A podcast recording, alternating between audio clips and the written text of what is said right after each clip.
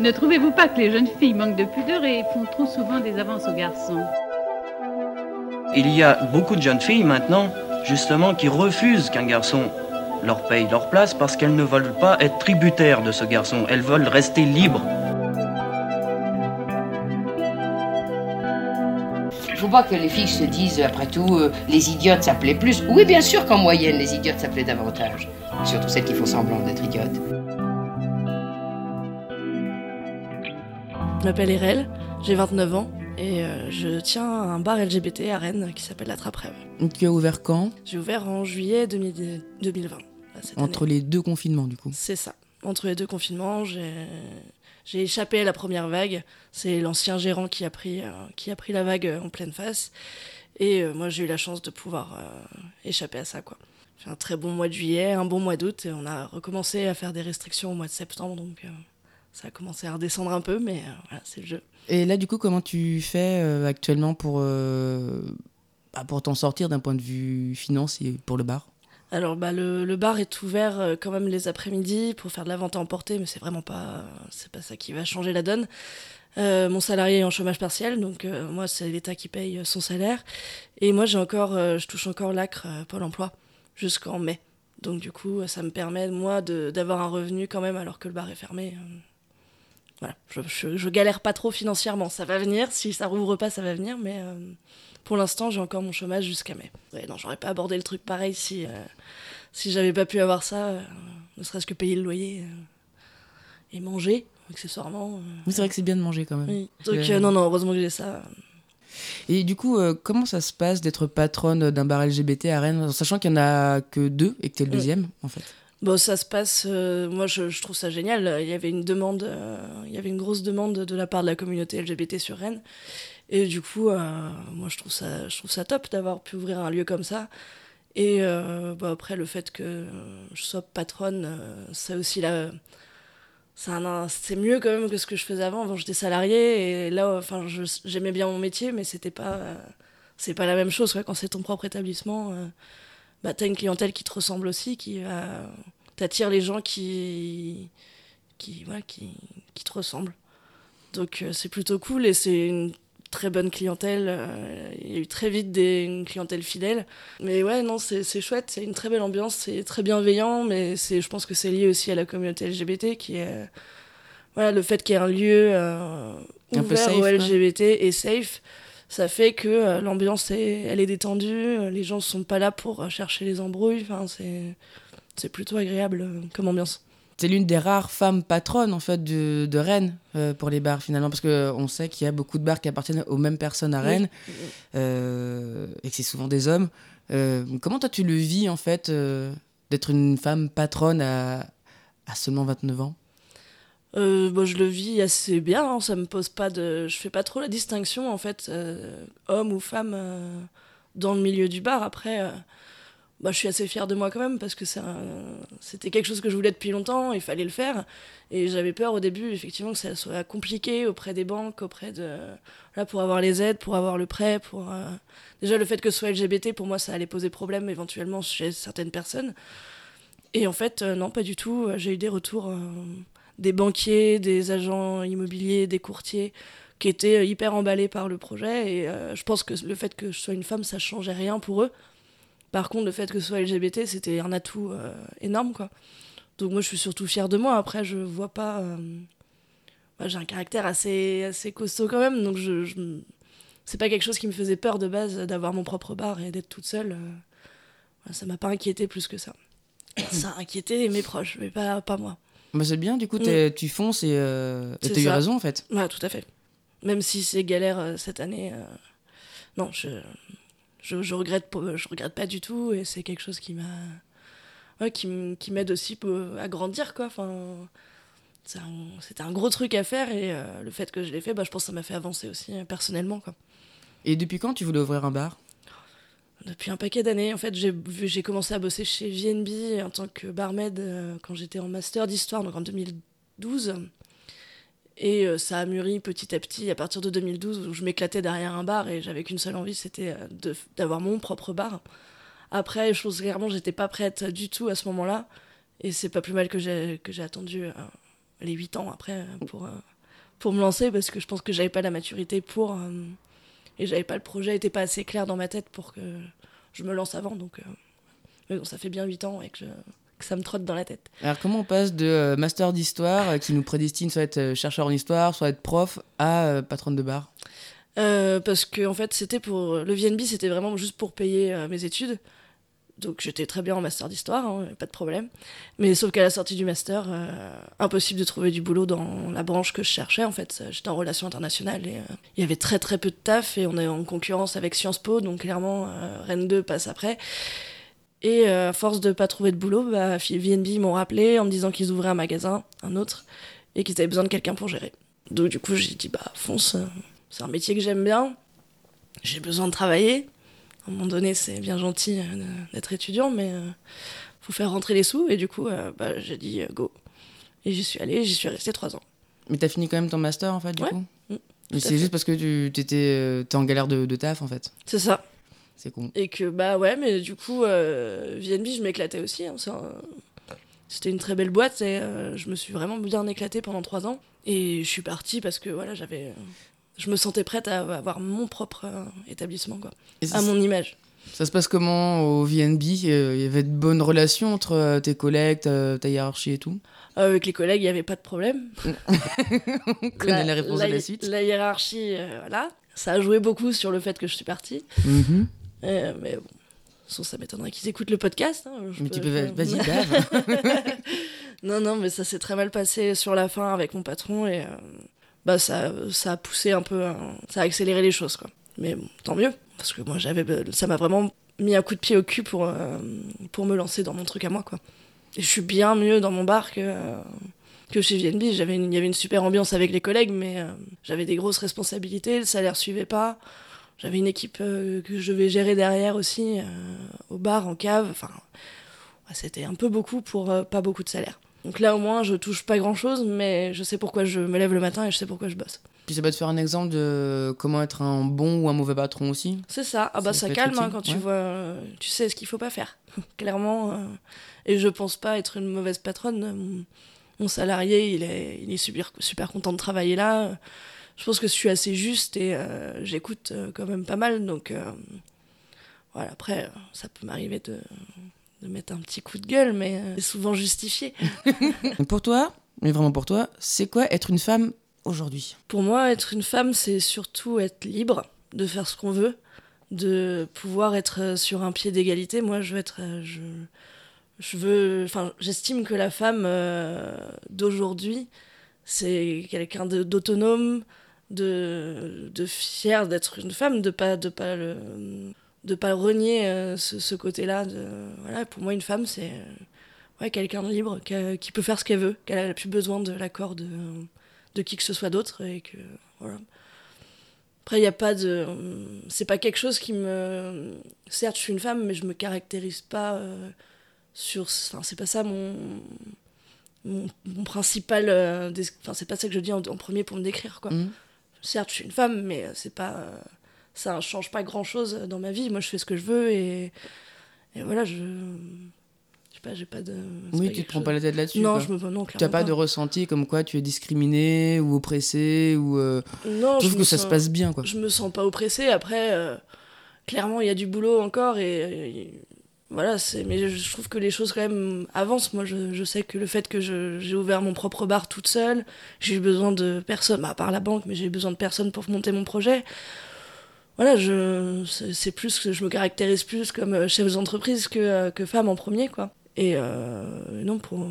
Il y a du boulot encore, mais j'estime quand même qu'on n'est pas, on n'est pas oppressé non plus. Enfin, pas, pas chez nous en tout cas. Je relativise un peu quand je vois d'autres pays et d'autres, cultures où les femmes sont méprisées, sont, sont jugées constamment. Là, moi je pense qu'il y a des gens qui qui croyaient pas au fait que je puisse ouvrir mon entreprise toute seule, que je puisse y arriver. Pourquoi? Parce que tu étais une femme ou parce, parce que j'étais une femme seule, euh, j'étais jeune, euh, et voilà.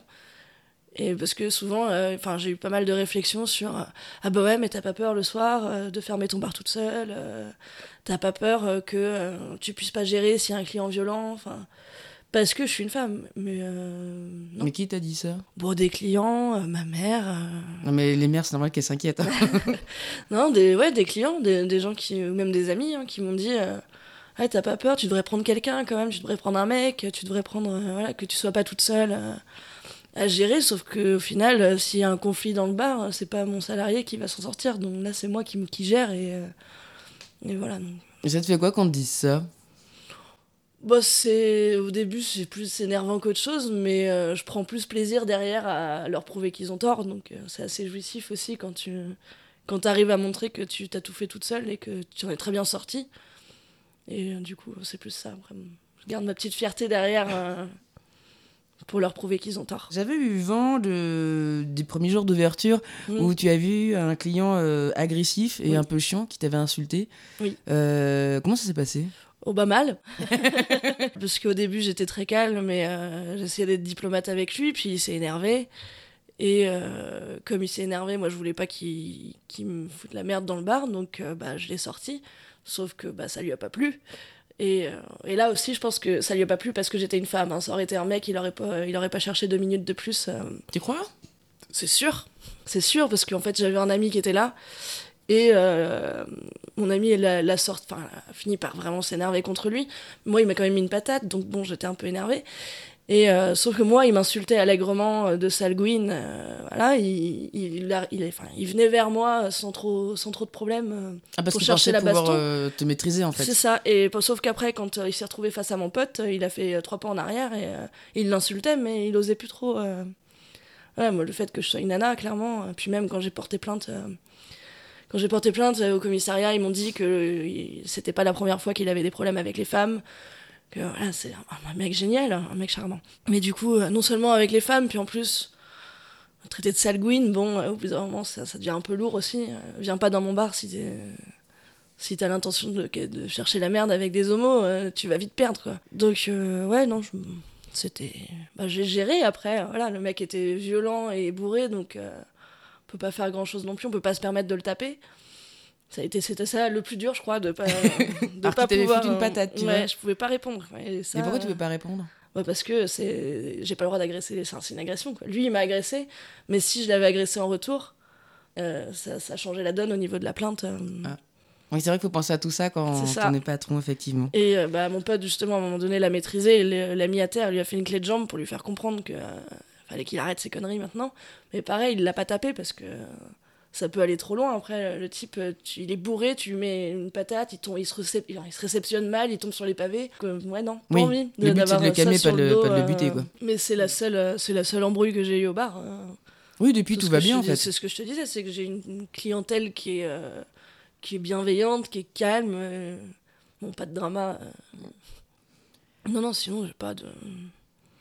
Non, il y a eu aussi, bah, il y a eu les gens de la manif pour tous qui se sont plantés de bar, hein, entrés dans le bar par, ça, le erreur, hein, et euh, qui ont vite fait demi-tour quand ils ont compris. Parce qu'ils n'ont pas eu le temps de commander, qu'ils étaient déjà partis. Et ils se sont fait huer par tout le monde. euh, parce qu'ils ont, on a vu qu'ils avaient le drapeau de la manif euh, dans leur sac. Et Ah oui. bon, bah, et dès que les gens ont compris, nous on sortait de la manif, mais de la contre-manif. Quoi. Donc c'était que des gens qui étaient à la manif euh, bah, pour les stopper eux, qui étaient dans le bar. Donc forcément. Oui, ça aurait pu être l'occasion de dialoguer tous ensemble pour euh, ouais, non, voir ce que ça ils peut donner. Quoi. pas- ils ont eu très très peur. ils ont fait demi-tour et ils se sont fait huer. Donc je pense qu'ils n'avaient pas envie de, de rester trop longtemps. Enfin, là, pour le coup, j'ai aussi l'avantage d'avoir euh, mon propre bar, c'est que ce tu euh, veux. Je fais ce que je veux et on- je venais juste d'accrocher un panneau qui disait euh, homophobe hors de nos rues. Donc clairement, je me serais permis de leur, de leur dire deux trois, deux, trois petites choses s'ils avaient voulu se poser. Et, euh, je les aurais pas forcément sortis, mais je leur aurais fait comprendre que euh, j'accepte pas ce genre de propos et je j'accepte pas ce genre de pas de personnes dans mon bar. Il y a plein de bars de fachos, hein, ils peuvent y aller. hein, mais, On va parler euh, vêtements. Ouais. Euh, parce que tout à l'heure en off, tu me disais que euh, bah, tu avais arrêté de mettre des jupes il y a, il y a un petit moment. Mhm. Et euh, j'aimerais savoir pourquoi. En fait, au début, oui, quand je suis arrivée sur Rennes, j'étais déjà, j'étais pas ouvertement lesbienne, je j'avais pas encore fait mon coming out. J'étais assez féminine au lycée, donc en fait, ça a continué quand je suis arrivée à la fac. Et après, je me suis assumée en tant que lesbienne. J'ai commencé à fréquenter le milieu LGBT sur Rennes. Et euh, je pense de fil en aiguille, euh, t'as envie aussi de ta... enfin, t'as envie que ça se voit. Je pense au tout début, moi, c'était. Je pense j'avais envie qu'on on se dise, ah tiens, celle-là, elle est lesbienne. Je me suis coupé euh, les cheveux, j'ai commencé à remettre des pantalons. Et euh, parce que j'avais pas envie de de- d'expliquer à chaque fois que j'étais lesbienne, je voulais que ça se voit direct et qu'on me pose pas de problème, quoi. Mais même si ça se voit, il y a plein de gens qui te posent des questions quand même, parce qu'il y a des Oui, femmes sûr. secours en, en pantalon, enfin je veux dire, il y a des Oui, hétéros qui le font aussi. Donc, euh, Oui, bien sûr, mais euh, là, clairement, euh, couper les cheveux, je me suis décoloré les cheveux. Enfin, j'avais. J'ai adopté un peu les codes euh, du milieu LGBT. euh, voilà, et je sais pas, je pense que. Bon, c'est, après, c'est resté, c'est pas, c'est pas tant que ça me déplaît d'être en robe, c'est juste que. Voilà, il y a le côté pratique, ce que je te disais aussi tout à Mm. l'heure, c'est que je- bosser en robe, euh, c'est la misère. Donc, je suis toujours en, en jean basket euh, quand je suis au boulot. Après, euh, ça m'arrive de temps en temps sur des, des événements, des... ça c'est ponctuel, quoi, de, que je veux mettre en robe talon. À l'ouverture du bar, j'étais en robe talon. J'ai l'intention de le refaire pour la réouverture. Faut fêter ça quand même. Ah oui. Et euh, après, je pense que je, porte de moins en moins de robes parce que mes- les- mes amis se sont habitués à mon style euh, classique que j'ai maintenant. Même ça va pas les Et choquer dès non que, plus. dès que je me mets en robe, je prends toutes les remarques. Ah ouais? Ils sont super contents de me voir en robe, mais euh, ça fait jaser toujours de, de voir Irel en robe. Oh là là. C'est vrai que ça te va bien. Mais oui, oui, je t'ai déjà vu en robe, du coup. Ça mais oui, ça me va bien, c'est pas ça le problème. C'est juste qu'effectivement, euh, bah, les gens ont trop l'habitude euh, de, de me voir en pantalon et euh, j'ai envie d'être à l'aise aussi. Alors, si je me prends des remarques à chaque fois que je me mets en robe, ça, ça devient chiant aussi. donc. Mais t'en as eu beaucoup? Ou c'est parce que c'était pas, tu dis tiens, ça change, ça te va bien, est-ce que ça t'embête après, c'est tout, le temps, ou- c'est tout le temps euh, la- le, le même retour. C'est euh, ça te va super bien, tu devrais mettre des robes plus souvent. Et pourquoi tu te mets pas en robe et, ah, Mais après, ça me dérange pas dans l'idée. Parce qu'en fait, euh, passer les cinq premières minutes où euh, là, tout le monde. euh, là, ils finissent par, euh, par oublier que je me mets jamais en robe. Et, euh, voilà. Non, c'est pas. Je.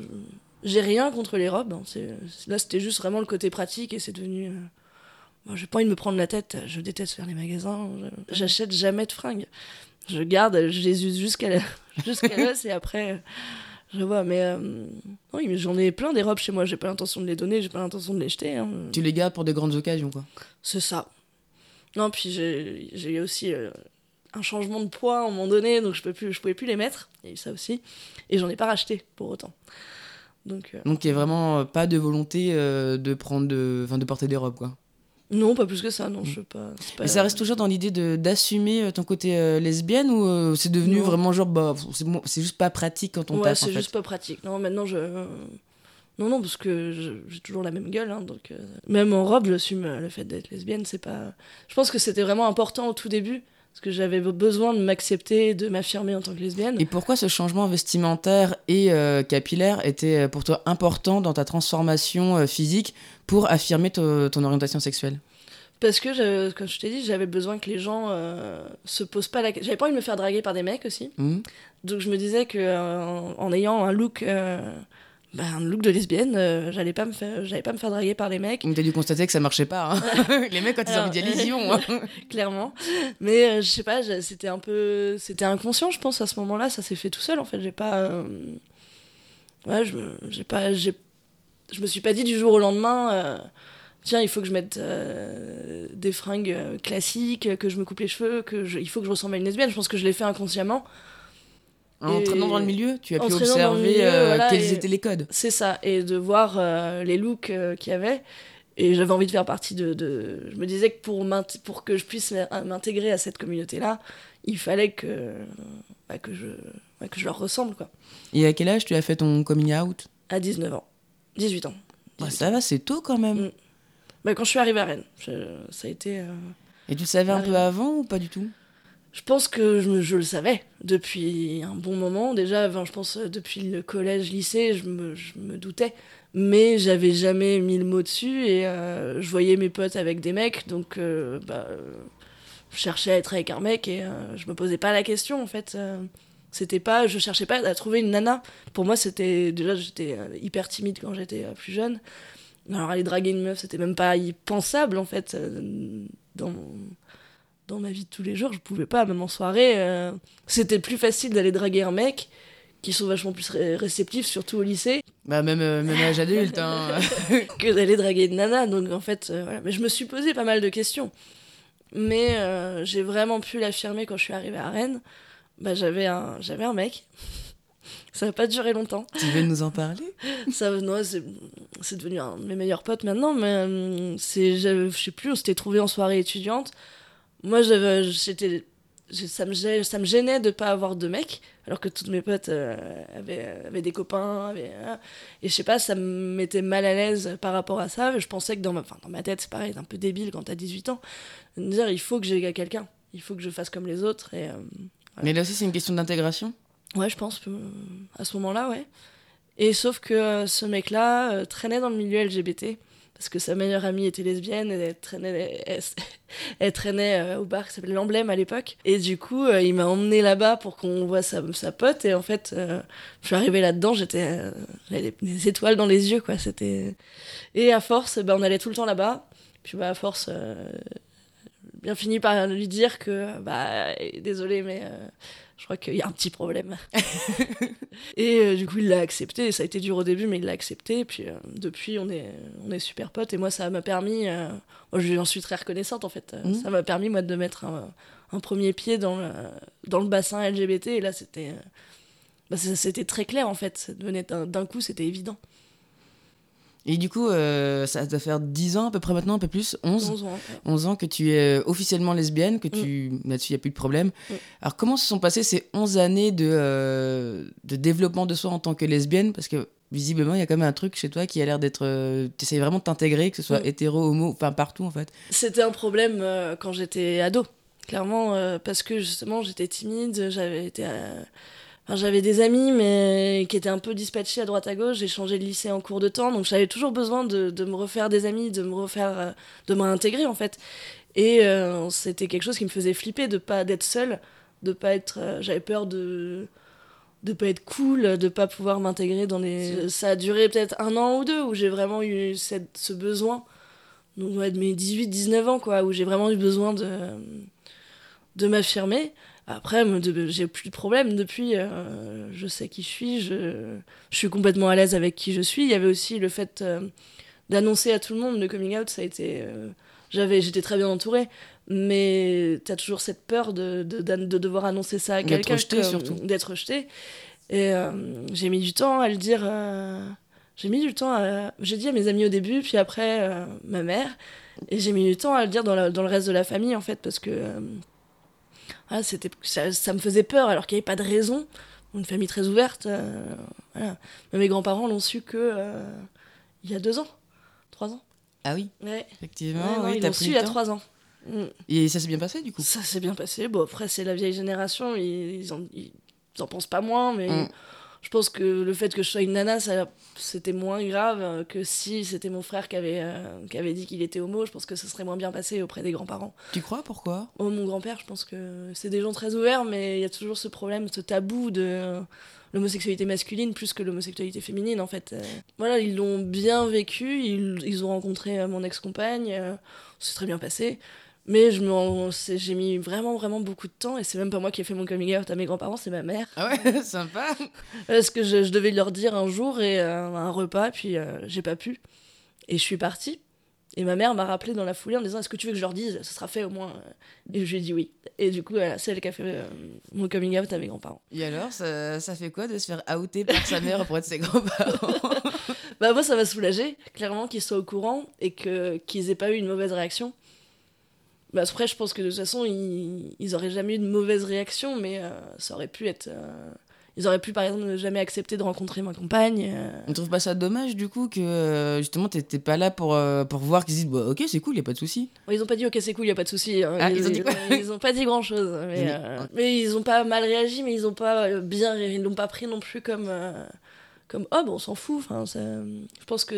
On leur fait du temps Ouais, ouais, mais maintenant il n'y a pas de problème. Hein. Euh, j'ai eu ma grand-mère au téléphone, euh, je lui ai reparlé de, de ma copine. Euh, elle, était, elle, était, même intéressée, elle m'a posé des questions sur elle. Et tout. Alors, quelle copine? Celle de maintenant. c'est cool. Et, euh, et, du coup, non, c'est. C'est plutôt, plutôt bien. J'avais cette appréhension-là avant, et puis maintenant, je me rends compte qu'on s'en fait tout un fromage, en fait. alors qu'il n'y a rien de grave, quoi. Je pense qu'on se met des barrières nous-mêmes par peur de décevoir les gens, par peur de. bah, comme on n'est pas dans la norme, euh, ne serait-ce que les petits-enfants, par exemple. Mais, enfin, ma mère, elle, m'avait fait la remarque, après, c'était vite rétracté, mais c'était la première chose qui lui venait à l'esprit, c'était Ah, ben, j'aurais pas de petits-enfants. Ah, c'est vrai que c'est quelque chose qui revient souvent, alors qu'en fait, non, t'es pas stérile, en fait, donc tu peux avoir des enfants. si la loi est enclin à mieux évoluer, ça va dit, mais... Oui, oui, oui. Mais du coup, c'était c'est quand même quelque chose qui sort, qui sort assez facilement, donc t'as peur de décevoir. Et clairement, moi, j'avais l'impression d'avoir déçu ma mère, alors qu'après, elle s'est rattrapée euh, dans la foulée, dans la seconde. Euh, elle s'est excusée, elle m'a dit, mais non, je sais très bien que tu peux avoir des enfants. Euh, voilà, mais c'était la première chose qui est venue, qui est venue dans sa tête, quoi. D'accord. Mais bon, depuis. j'ai plus du tout de problème à m'affirmer lesbienne, c'est quelque chose que j'accepte complètement, j'en suis fière, je sais pas si on peut parler de fierté, mais. Enfin, je m'en cache pas en tout cas. Est-ce que tu veux des enfants? Je pensais que oui. Et euh, au, vu de l'évolution du monde et de la société, euh, je pense que c'est une très mauvaise idée. Donc, et puis j'arrive à 30 ans. Euh, c'est déjà assez compliqué comme ça de d'avoir des enfants en tant qu'un couple. Déjà, il faut être un couple stable de base pour avoir des gosses. Enfin, c'est quand même mieux. Donc déjà, il faut quelques années. Et après, il faut le, tout le processus pour soit porter toi-même ton enfant avec euh, la PMA, soit adopter. Enfin, c'est. Mais c'est très long. C'est très long et j'ai pas envie de. Puis je pense clairement qu'on on a fait assez de conneries comme ça. On va peut-être pas euh, en rajouter. Donc non, je pense pas que j'aurai d'enfant. Après, euh... Ah, on sait pas ce que la vie réserve aussi, mais euh, j'en veux pas particulièrement, non. C'est pas quelque chose qui me peinera plus tard. je me dirais merde, j'ai pas pu, pas pu avoir d'enfant, j'ai pas pu inculquer mes valeurs à, un être humain. Tu peux le faire euh, je le via fais les, avec les oncles, les nièces, des oui, gens voilà. que tu connais. Moi, je le fais avec ma nièce euh, et ça me suffit très bien. Hein. On s'entend bien. Et, là... et puis les enfants, ont là, clairement, n'ont aucun problème avec l'homosexualité. C'est quelque chose qui. Oui, c'est marrant à quel point ils en ont rien à péter, quoi. Ah bah là, c'est je sais pas, c'est normal, c'est de l'amour et ça s'arrête là, quoi. C'est bizarre qu'en fait, quand t'es petit, ça te dérange absolument pas et que quand tu grandis, bah, d'un seul coup, tu te dis, euh, ben, c'est un peu chelou. Ouais, mais je pense que. Mm, pas, pas tant les nouvelles générations. Mm. Je pense que c'est quelque chose que. Mais ils ont l'habitude, depuis qu'ils sont gosses, ils, ils en entendent parler. Enfin. Euh, ouais, ma nièce est née en 2012. Enfin, euh, ah oui, elle est jeune. Elle, a connu. bah, elle a toujours connu le mariage homosexuel. Elle a voilà, enfin, donc c'est quelque chose, c'est dans leur. Euh, c'est dans leur vie de tous les jours, quoi. Ils en voient. Euh, on parle de plus en plus de transidentité aussi. Enfin, c'est des choses qui leur paraissent Même pas. Dans les euh, séries et les films mm, aussi. Mm. Donc, je pense pas qu'on aura trop de soucis avec la nouvelle génération, mais. de là refaire des enfants, bon, peut-être pas. Si tu avais un conseil à donner à la nouvelle génération, mm-hmm. tu leur dirais quoi? De s'accepter, de pas se prendre la tête, parce que euh, je trouve qu'on s'est, nous, on s'est trop pris la tête. Et encore, on avait une génération qui, est, ah, qui était déjà assez avancée, mm. enfin, au niveau euh, des, de, de, la société, euh, de l'évolution de la société. Mais je trouve que enfin, moi, je me suis trop pris la tête sur ça. J'ai, je me suis trop posé la question de savoir ce que les autres allaient penser, alors que bah, ça ne ça regarde pas les autres en fait. Donc faut, faut s'écouter, il faut, faut s'accepter, pas et pas se cacher parce qu'on a peur de la réaction des autres, ça sert à rien. Ça se fait, plus de mal qu'autre chose à, à vouloir euh, faire tout bien pour les autres. Alors que si tout le monde faisait comme il voulait, on n'en serait pas avec. Euh, si tout le monde s'occupait de son cul, en fait, euh, on n'en serait pas là, quoi. De la manif pour tous, tout ça. Si eux, ils s'occupaient de, de leur bonne chrétienté et de leurs propres enfants, il n'y aurait pas le problème de, se mêler de la vie des homos. Donc, pense qu'il faut s'accepter, il faut, être, euh, faut accepter qui on est.